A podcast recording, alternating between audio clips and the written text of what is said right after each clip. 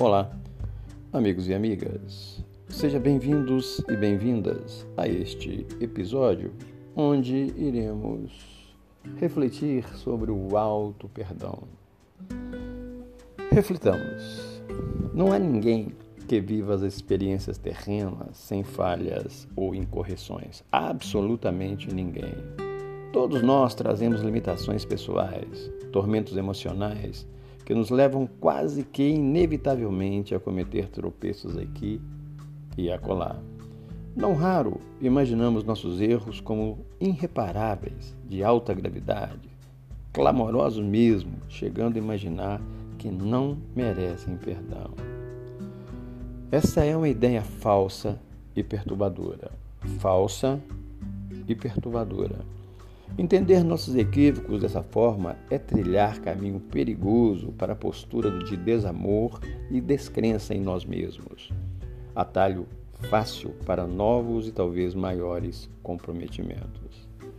Desde que percebemos o erro cometido, que nos damos conta da atitude indevida, permitindo-nos o arrependimento, revelando ou revelamos indícios de maturidade. E para, e para que esse não permaneça vazio e sem sentido, é necessário o esforço pessoal para a reparação do mal feito. A partir do momento que nos resolvemos por mudar para melhor, nós nos reabilitamos, damos passo importante para a construção de nosso futuro. Estamos dispostos à restauração pessoal e, e isso é fundamental. Somos todos filhos de Deus, que nos ama e nos espera.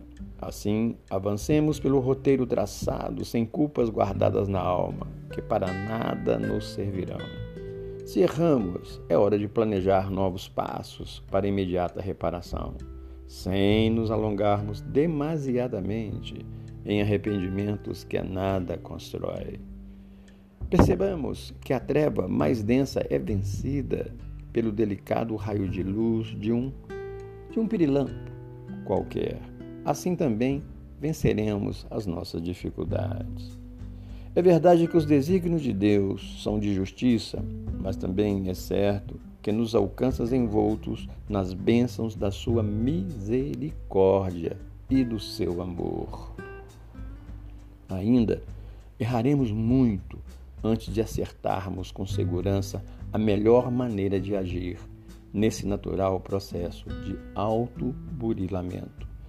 Portanto, não nos aprisionemos nos profundos poços de nossos tropeços. Levantemos mil vezes, se assim for necessário, para recomeços de nossa trajetória. Por mais isolado que pareçamos, que pareçamos estar, nenhum de nós caminha sozinho nenhum de nós caminha sozinho.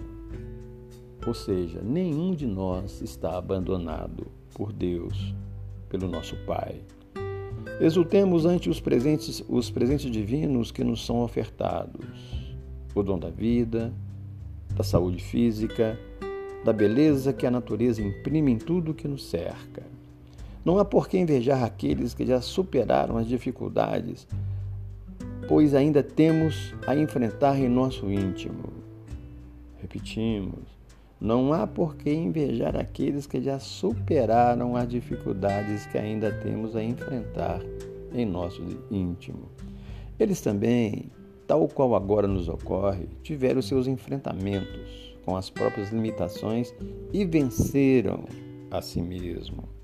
Ao triunfarmos das provas e expiações que nos, que nos aprimoram, Seremos tal como o diamante que brilha, mas que não mais se recorda dos golpes que sofreu durante a sua lapidação.